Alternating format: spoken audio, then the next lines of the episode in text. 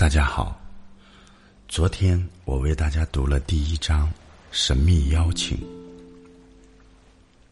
当涛他们在宇宙中航行的时候，降落在一个陌生的星球上。他们利用一些像小球一样的物体，降落在这个星球上。在飞船的大屏幕上，我们看到了。这个星球上还有一些像废墟一样的城市存在。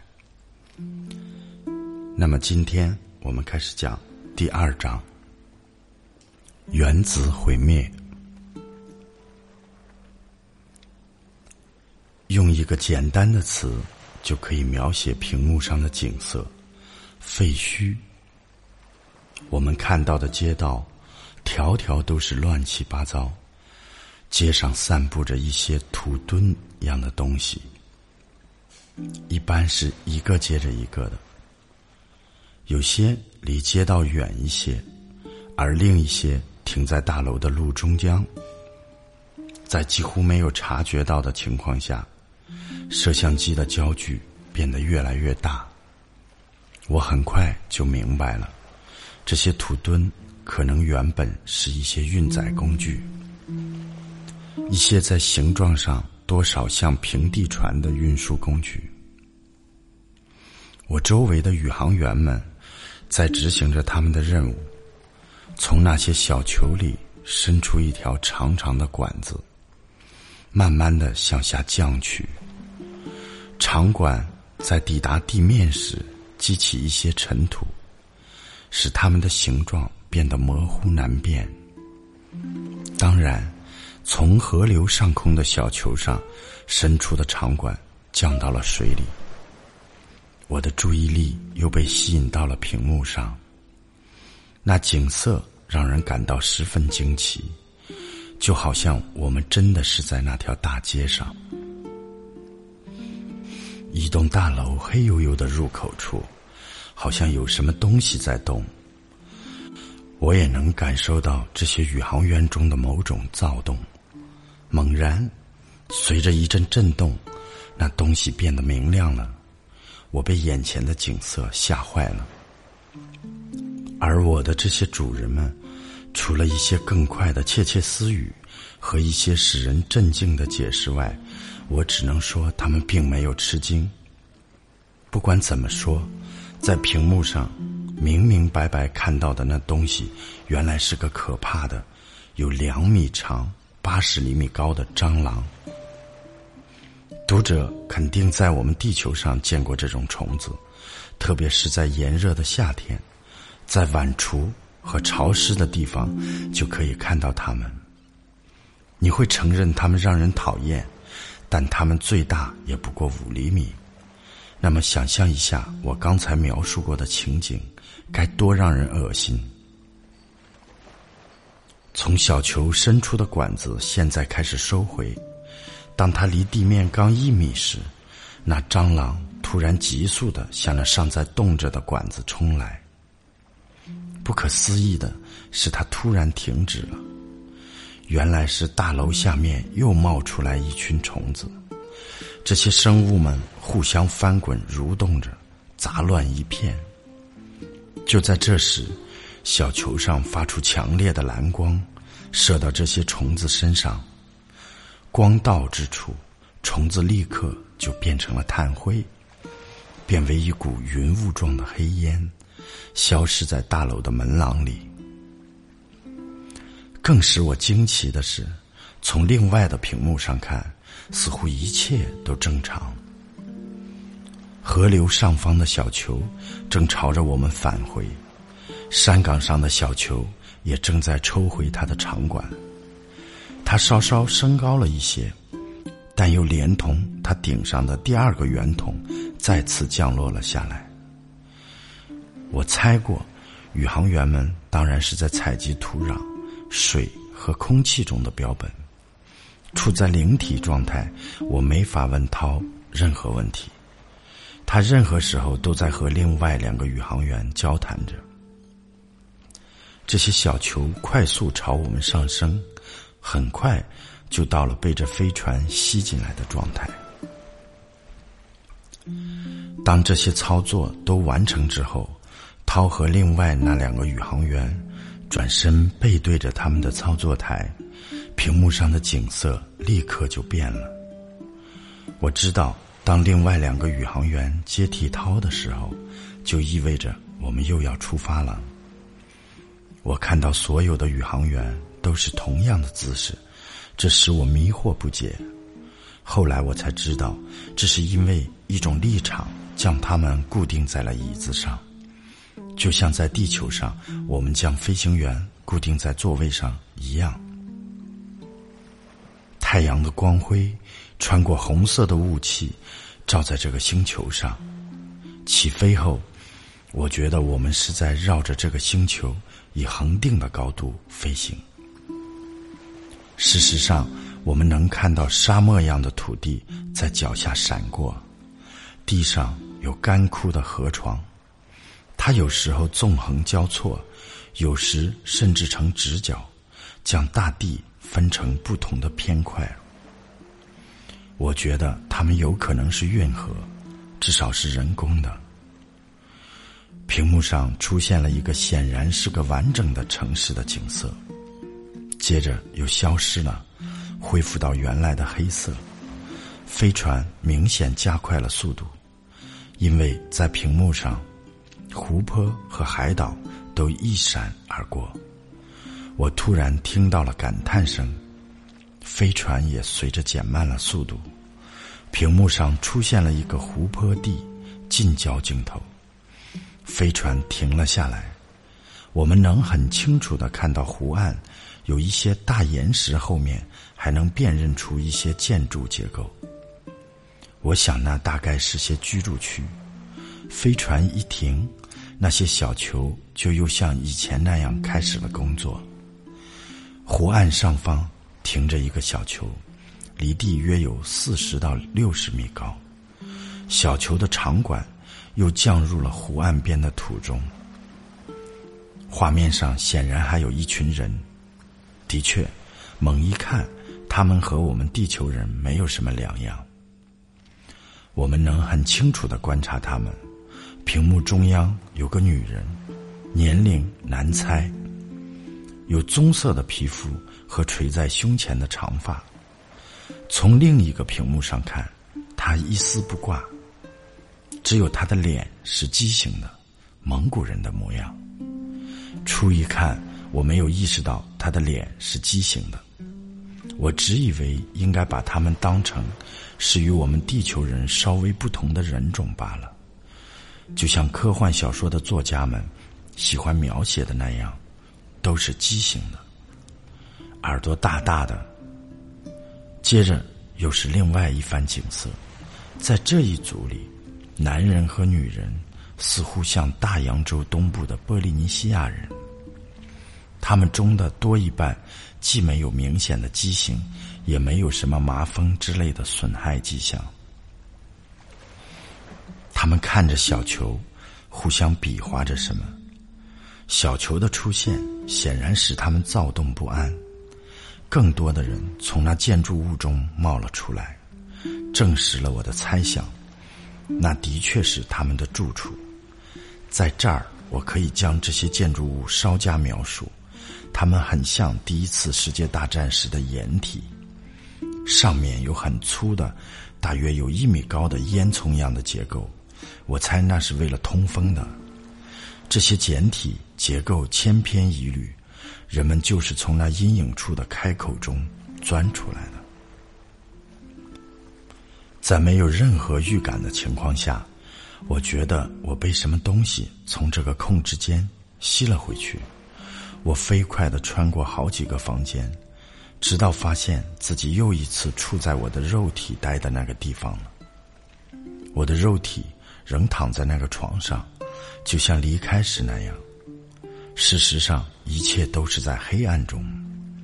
刚才那不舒服的镜头，我记得清清楚楚。我觉得四肢像铅一样沉重。当试图抬起它们时，觉得像是瘫痪了似的。我纳闷是什么东西使我这样。我必须承认，当时我多少有些慌了。迫切希望我能再次离开我的肉体，但这也不成功。不知道过了多长时间，屋子里渐渐的充满了十分舒适的蓝绿色的光线。最后，涛进来了，穿着另外一件衣服。对不起，米歇尔，让你久等了。但在你的肉体召回你的时候，我没办法帮你。”涛说道。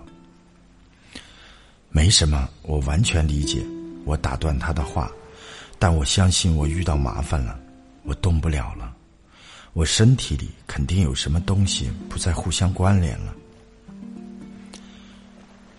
他微笑着将手放在我的手旁，毫无疑问，他是在操纵一个什么机关。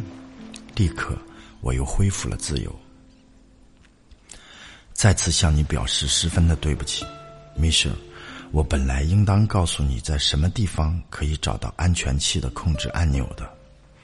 所有的椅子。床都有这种装置，一旦你坐下或躺在上面，安全装置就会被自动启动，危险立刻被降低到最可能小的程度。当飞船到达危险地带时，三个安全控制电脑接通立场，呃，先这么叫吧。而当危险消失时，他们用自动解除立场的作用。涛对我解释道。与此同时，如果我们真想在一个相当危险的地带，也不受着安全装置的控制，或我们只是想变换一下姿势，我们只需将手放在控制钮前方，立场就会立刻停止作用。当我们回到椅子或床上的时候，安全装置又会重新起到作用。现在我要你去换一下衣服，我告诉你在哪儿。在那儿，你可以看到一个开着的盒子，你可以将你的衣服放进去，也就是说，将你身上的所有的东西，除了眼镜以外，都放进去。那儿有件衣服，你得穿上它，再回到我这儿来。涛弯下腰，拉起我的手，帮我站了起来。我真是浑身都是僵硬的。我走到他指的那间屋子里，脱得精光。穿上了他说的那件衣服，真奇怪，那衣服十分合身。因为尽管我一米七八，比起我的主人，我就算是个矮子了。稍过了一会儿，我回到房间，涛递给我一个上面有两个圈的东西，那其实是一对巨大的眼镜，稍微像摩托车手的目镜那样，但颜色很深。在他的要求下。我戴上了它，但要这么做，我得先取下我的眼镜，不然眼镜会被这个大家伙给压碎了。这护目镜不大不小，正适合我的眼窝。涛对我说：“最后一点要注意的。”他抬手指向屋子的分间，用某种方法激活了什么装置，因为那强光又出现了。尽管我戴着护目镜，我也感到了那强烈的光线。又一次，我感觉到了冷气流。光灭了，冷气流也觉不着了。但涛没有动，似乎在等待什么。在最后听到一种声音后，他才取下我的大护目镜。我又戴上了自己的眼镜。他要我跟着他。我们走过上一次我的灵体跟着他走过的那段路。又来到了控制室，一个年老的宇航员。我在这里说老，但大概我更应该说严肃，因为他们好像都是同一个年龄。这个年老的宇航员示意涛将我领到控制台前的座位上待着，涛很快又加入了他的同伴们的工作行列中去了。我知道他非常忙。而我开始试着看，我是不是真的能控制安全钮。我一坐下就感到被固定住了，一种我一点儿都不喜欢的感觉。我发现，只要我一动手，我就立刻从这立场中解脱了出来。而这要手保持在控制钮前方，我就一直处于这种解脱的状态。屏幕上大约有五百人站在湖滩上。很靠近那些掩体的地方。多亏我们的摄像机的高倍镜头，使我们能十分仔细的观察他们。这些人简直是裸体，老小都一样。另外，我能看到他们中很多人都是畸形，身上有难看的伤口。他们都在对那小球比比划划，但没有一个人进前。小球正在采集沙土标本。其中最强壮的一个男人手里拿着似乎是南美印第安人的那种弯刀或军刀一样的东西，他们似乎在观察着什么。我感到肩膀沉重，吓了一跳，回头一看，是涛在微笑着看着我。我清楚的想起了第一次见他时，他那讨人喜欢的、漂亮的和高贵的面容。我曾提到过他的头发，金黄色，长长的像丝一样垂在他的肩上，使他的脸完全形成了一个椭圆形。他的前额宽阔，稍微向前突出。他那蓝中稍带有紫红色的眼睛和长长卷起来的睫毛，会让我们地球上许多女人嫉妒的要死。他的眉毛朝上弯曲。像海鸥的翅膀，更增加了它的魅力。眼镜下边是闪闪发光的，有时还是蛮有趣的鼻子。鼻子大小比例适当，底部稍微平坦，而这更衬托出他那性感的口唇。当他笑时，露出十分整齐漂亮的牙齿，牙齿美丽的让人都要怀疑那是不是假的。这真使我感到惊奇。他的下巴形状挺好，但有点棱角，显出一种多少有些男人气质的毅然。但这并没有使他的魅力失色。他的上唇上有一缕淡淡的胡须，要不是因为那是金黄色的，这张十全十美的脸就该被他破坏了。我知道你已经学会控制这控制钮了。米歇尔，涛对我说道：“我正要回答，突然一个几乎是平常人的惊叹声，使我们的眼睛转向了屏幕。湖滩上的人群正潮水般的拼命夺路，向他们的住处退却。与此同时，那些手里拿着刀的男人们站成了一排，面对着一些我从来没有见过的可怕的东西。”一群红蚁，每只都有牛那么大，从湖边的岩石后面冲出来，它们奔驰的比马还要快。这些手持武器的男人们不断的扭头看后方，似乎要比较那些奔回避难所的人们的速度和这些红蚁的速度，但红蚁越来越近，太近了。只一秒钟的迟疑，这些男人们就和红蚁面对面了。第一个红蚁开始了进攻，我们能清楚的看到这些红蚁的下颚，每个都有那些男人的手臂那么大。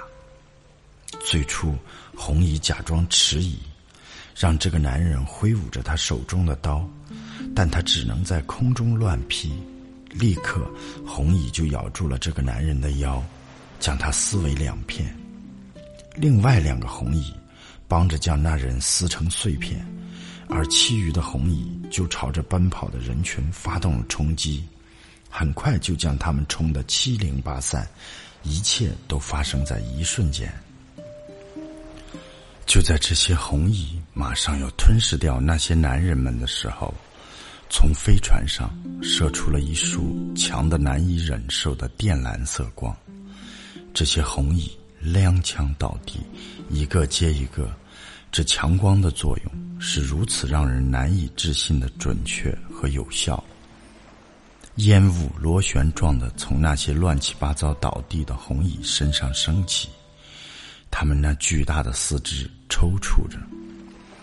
光束在红蚁中发挥着威力，持续而又无一遗漏的消灭着这些巨大的动物。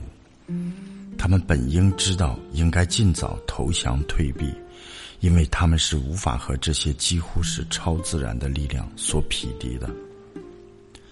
所有的事情都发生的如此突然。涛仍然在我的身边，他的脸上表现出的是无奈和悲伤，而不是愤怒。屏幕上又出现了新的镜头，小球上不仅有摄像机，也有发出那致命光束的装置。那些红蚁缩成一团，仓皇退却，剩余的红蚁估计有六七百，都被消灭了，无一生还。小球退回到湖边上空，伸出一种特别的工具，在尸体堆中搜索着。我看到一名宇航员坐在他的位置上，对着他的计算机讲话。这时，我不仅问涛：“是不是他掌握着刚才发生的一切？”涛对我说：“此刻是这样，因为这些应对措施都不是事先预定的。”我们现在是从这些动物身上采集标本，特别是一点废的标本，为的是分析研究它们。我们认为是某种原子辐射导致了这些动物的基因突变。一般来说，蚁类没有肺，所以它们这种巨型化的唯一合逻辑的解释就是。涛说到这里停了一下，屏幕上。又出现了一些男人，他们正从他们的掩体里钻了出来，朝着小球疯狂打着手势。他们张开双臂，匍匐在地，一再重复着这个动作。他们能看得到我们的飞船吗？我问道。看不到，我们在四万米的高空，而且现在地面上有三层云，但他们能看到我们的卫星。我认为，他们是在对那卫星打手势的。他们可能把这小球当成了上帝，认为是上帝拯救了他们。很有可能，你能不能告诉我发生了什么事？这些人是谁？涛对我说：“这要花很长时间给你解释的，米舍。特别是现在飞船里正在忙，但我可以做一个简单的解释，以满足你的好奇。”这些人从某种角度上讲，是现在地球上的一些人的祖先的后代。事实上，有些人在二十五万年前定居到了你们地球上，那些人就是这里这些人的祖先。在这里，他们有过高度文明，但是他们中间出现了巨大的政治冲突，终于在一百五十年前毁灭了自己。用的就是原子武器。你是说一场完全的核战争吗？我问涛。是啊，由某种连锁反应所引起的。我们时不时的来到这里采集样本，为的是研究不同地区残存的放射性强度。我们有时候就像数月前也帮助过他们。你们这么做，就像你们刚才那样，他们肯定会把你们当成是上帝。我对涛说道。涛微笑着点了点头。是啊，那当然是真的，米舍。他们把我们当成上帝，完全就像在你们地球上，你们的祖先把我们当成上帝一样。就是现在，他们仍在谈论着我们。我肯定是表现出了极度的惊讶，因为涛显得蛮开心似的。涛继续说：“我刚跟你说，我的解释多少是很简单的，以后我们会有足够的时间来讨论这个话题的。这也就是你现在和我们在一起的原因。”说完，他又说了声抱歉，转身回到他的控制台前去了。屏幕上的图像变化的很快，小球正在上升。我们能看到整个大陆，那上面有一片一片的绿色和棕色。小球完全回到了飞船后，我们就又出发了。一喘气的功夫，我们就飞过了平原。我有意坐在椅子里，让安全立场将我固定住。屏幕上出现了一个巨大的海面，我能分辨出一个岛屿，它在屏幕上增大的很快，它看起来并不很高，但对我来说很难估计它的方向。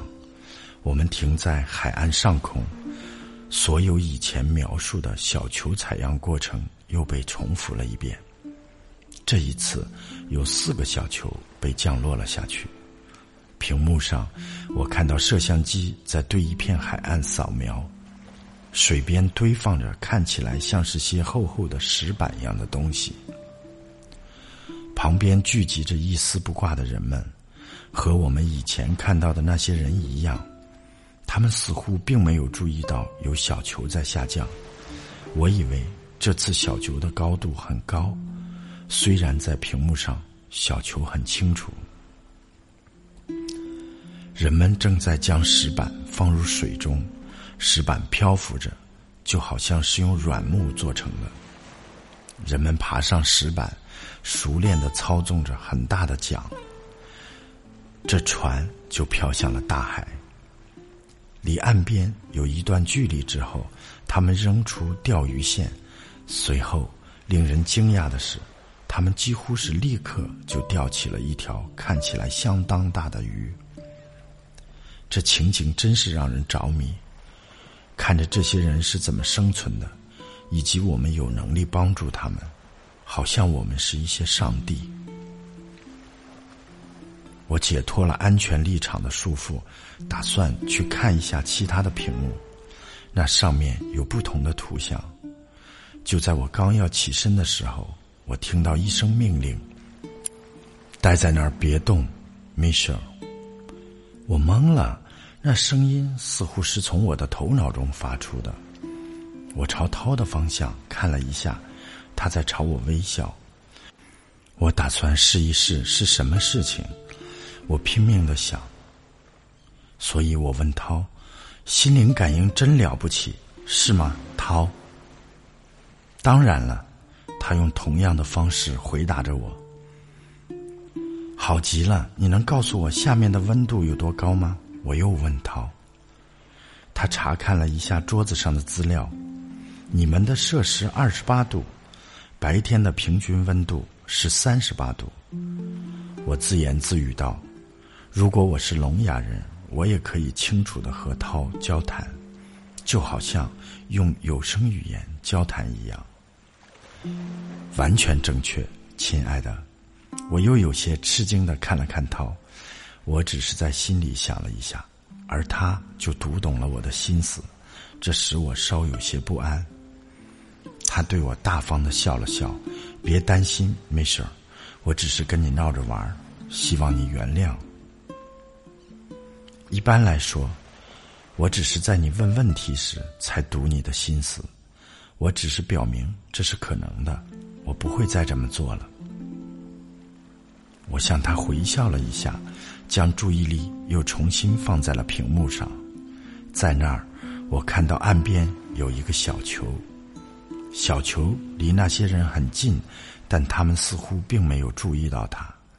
这个小球正在离他们大约十米的地方采集样本。通过心灵感应，我问涛：“为什么这些人没有看到这个小球？”那是在晚上，他回答我道：“晚上，我们怎么能看得这么清楚？这是特殊的摄像机，米舍，有些像你们的红外线。”现在我才明白。为什么图像不如以前那么亮了？但不管怎么说，图像还是十分清晰的。就在那时，屏幕上出现了一个像女人的脸庞，太可怕了！这可怜的生命，在她本来是左眼的地方，现在是一个巨大的、很深的伤口。她的嘴偏到了脸的右边，像是口颊中部一条细细的开口。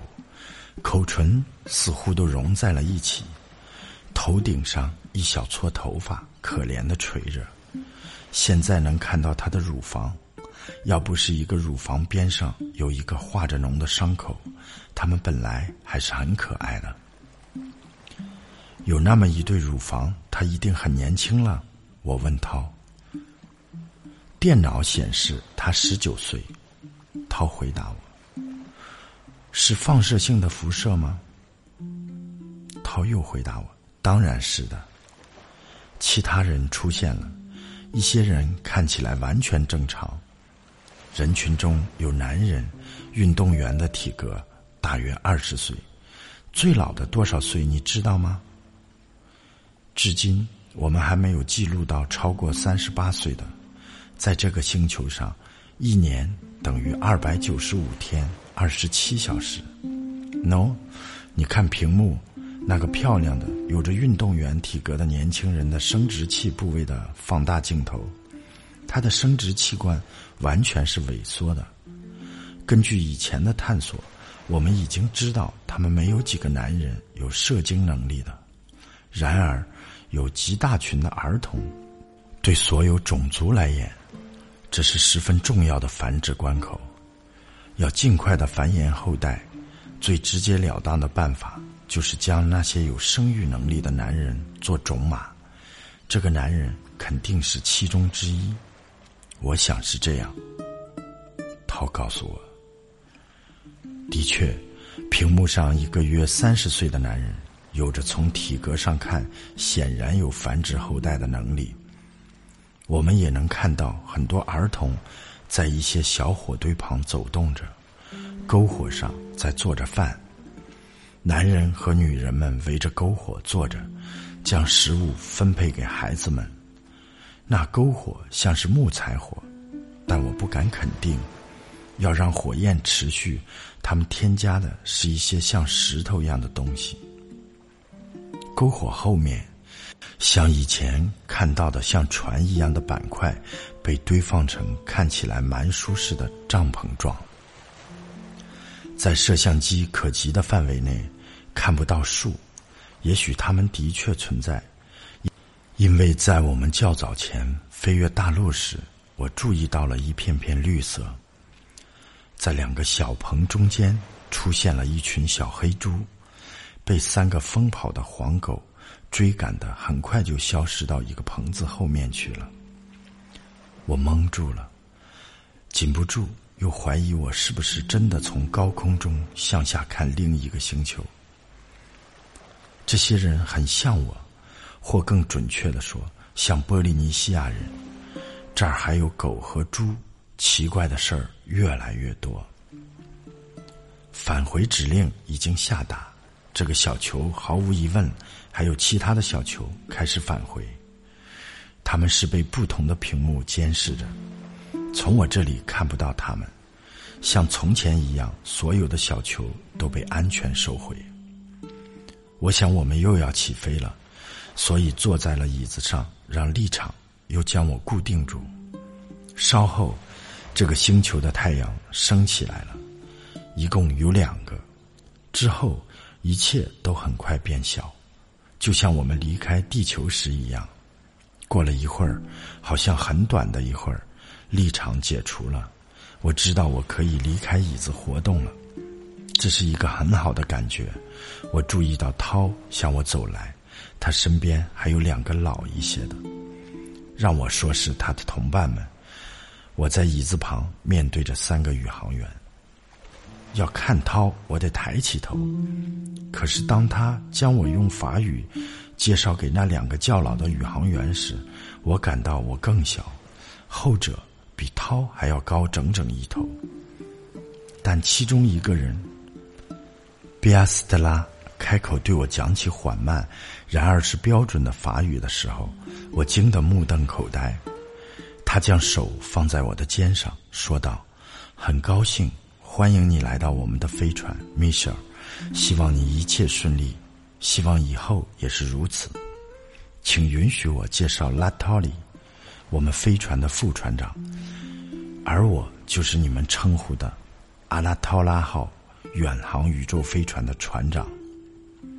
他转向拉托利，用他们的语言讲了几句话，而拉托利也将手放在我的肩上。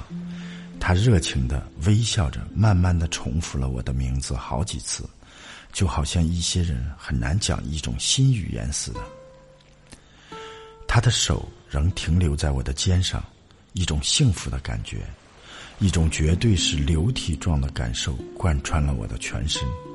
我是如此明显的被征服了，以至于他们三个都笑了，知道我的心念。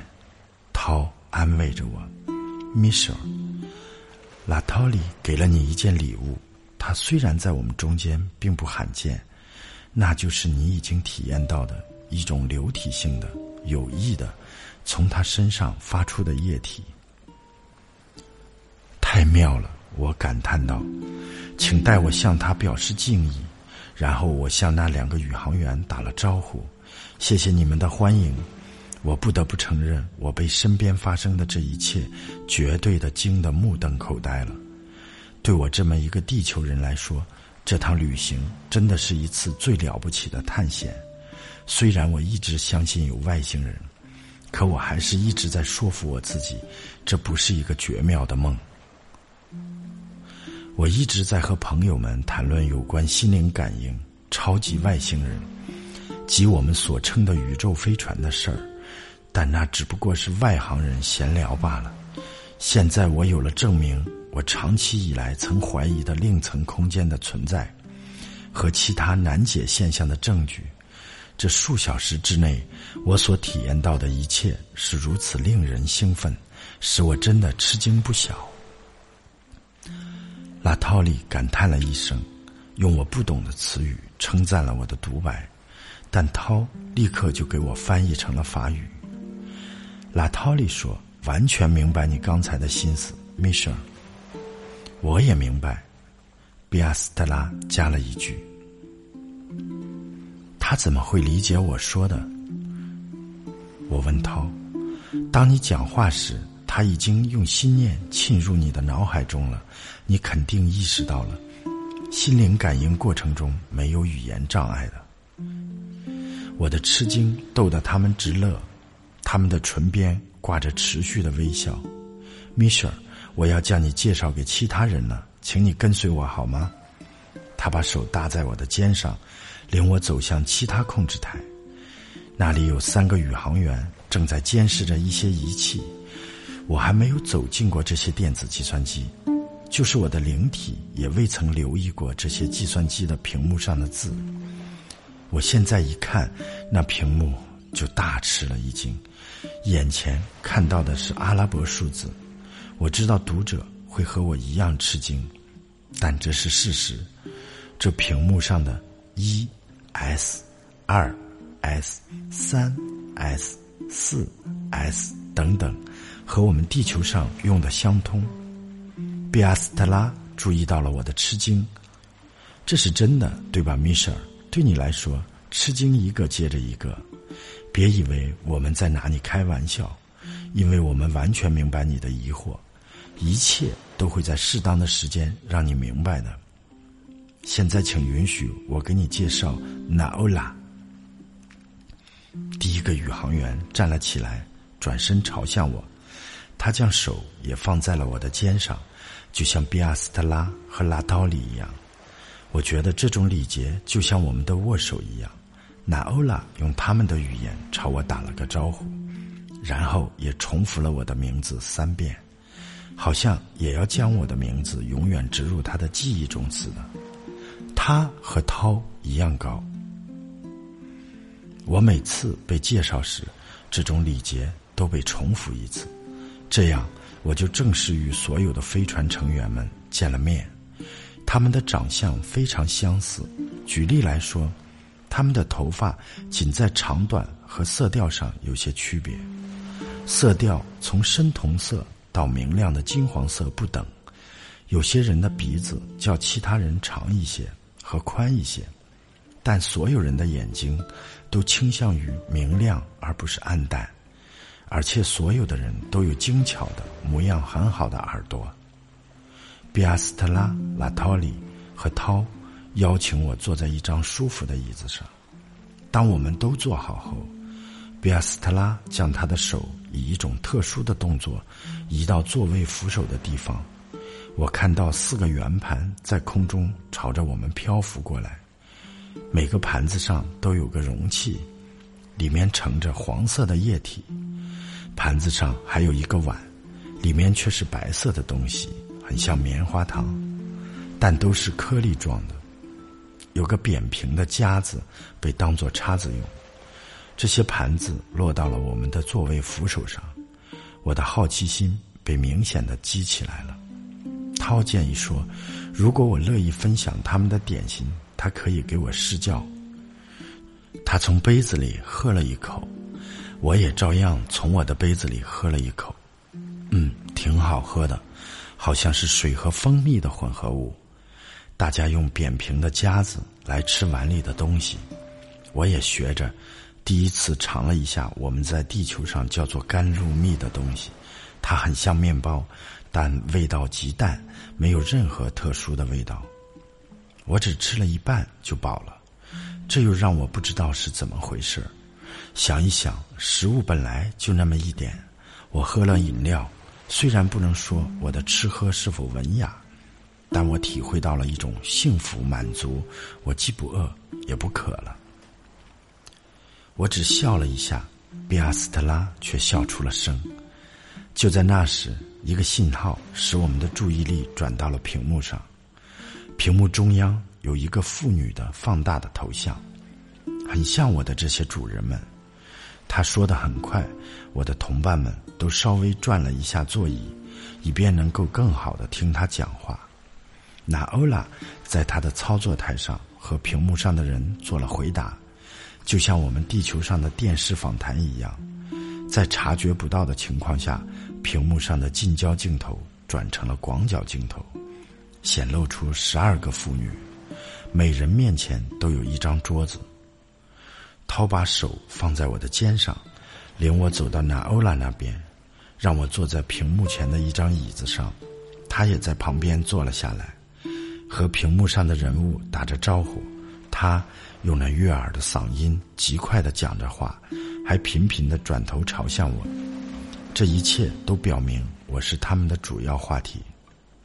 他讲完后，那个妇女又在屏幕上以放大镜头出现了，做了几句简短的回答。使我震惊的是，她的眼睛盯着我笑了。“Hello, Michelle，我们希望你能安全到达海奥华。”他对我说。然后，他等着我的回答。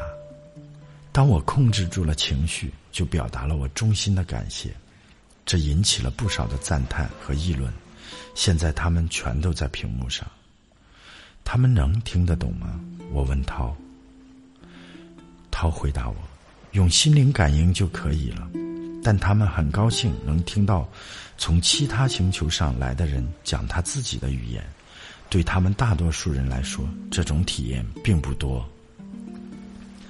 涛说了声对不起，他还有比阿斯特拉就又与屏幕上的人交谈了起来。我想那肯定是些技术性的交谈。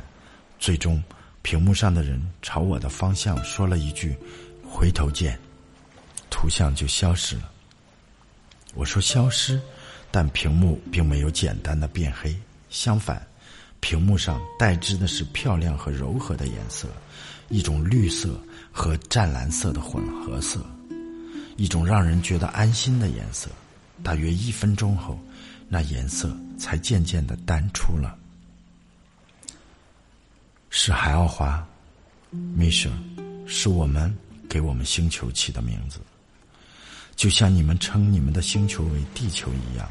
我们的宇航基地刚和我们联络过。因为我们再过十六个小时三十五分钟就要到海奥华了。说着，他又查看了一下旁边的电脑。这些是你们星球上的技术员吗？我问涛。涛回答我说：“是的，像我刚说的，他们在我们的宇航基地。这个基地持续的监视着我们的飞船。如果飞船发生技术故障或人身问题。”在百分之八十一的情况下，他们有能力使飞船安全返回。这次倒没有让我吃惊，因为我已经相信，是在和一个超级生灵种族一起旅行着，他们在技术方面的能力远超过我们的能力和想象力。使我奇怪的是，反而是不但在这个飞船上，而且在那个机体上工作的只有女人而没有男人。像这样一个仅有女人的航班，在地球上是极罕见的。我怀疑海奥华上是否也像在亚马逊基地上那样只有女人。我对我的想象发笑了。我向来喜欢女人而不是男人来作伴，让人多么欢喜的想法！我径直问涛：“你们来自于一个只有女人的星球吗？”他看着我，显然很吃惊，然后脸上露出那种感到挺乐的神情。我有点不自在了。我说了什么愚蠢的话了？他又将手放在我的肩上，要我跟他来。我们离开控制室，立刻进入一间叫做哈里斯的小屋。那是一个很能让人精神放松的地方。他解释说，我们在这里不会被打扰，因为只要有人在里边，他或他就有绝对的权利独自待在这里。屋子里有很多座位。他让我挑一处坐下来，这些座位有些像床，有些像有扶手的椅子，另一些像吊床，还有一些像中学的长椅。如果有位置不适合我们的体型的话，其后背的角度和高低都可以调节，否则我真会感到不舒服的。我刚在涛的对面一把有扶手的椅子上坐下来。就看到他的脸色又严肃了起来。他开口说道：“米舍，这个飞船上没有女人。如果他告诉我说我现在不是在宇宙飞船上，而是在澳大利亚的沙漠里，我还真会相信他的话。”他看到我脸上不相信的表情，就又加了一句：“也没有任何男人。”这时候。我的迷惑达到了极点。可是，我结巴着说：“那你是什么？只是个机器人？”涛回答我：“不，你误会了。一句话，米舍，我们是两性人。当然，你知道两性人是什么？”我点了点头，哑然了一会儿。我又问：“你们整个星球上住的都是两性人吗？”是呀，可是你的脸和行为更偏重于女性特点呀。涛说：“你没有什么想象力，亲爱的，我们就是我们。其他星球上的人类居住的地方和你们的不一样。我能理解你喜欢把我们按性别分类，因为你是以一个地球人和一个法国人的角度思考问题的。也许从此以后，你可以。”用一个英语的中性词，把我们当做他。我笑着接受了他的建议，可仍然觉得如坠云里雾里。仅在一刻钟前，我还相信我是和亚马逊人在一起呢。那你们怎么繁殖后代呢？我问道。两性人能生育吗？涛回答。当然能，和你们地球上的完全一样，唯一的区别，就是我们能完全按我们的意愿控制我们的生育。但这是另一个故事了，在适当的时候你会明白的。但现在我们得回去了。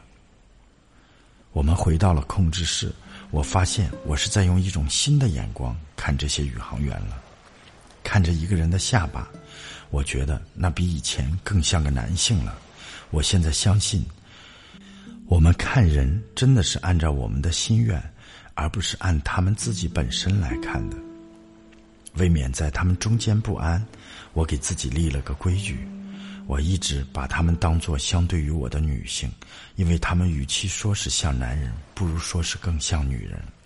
这样我就可以继续将他们想象成女人，看看这样行不行。从我所在的地方，可以看到屏幕上那些随着我们的飞行而运动着的星星。有时，当我们从他们的身边非常非常近的地方，数百万公里的地方经过时，会看到他们在屏幕上增大，变得炫目耀眼。有时，我也能注意到一些颜色奇异的星球。记得有一个星球发着祖母绿色的光，那颜色纯绿的要命，就像一个巨大的绿宝石。涛走过来了，我抓住机会。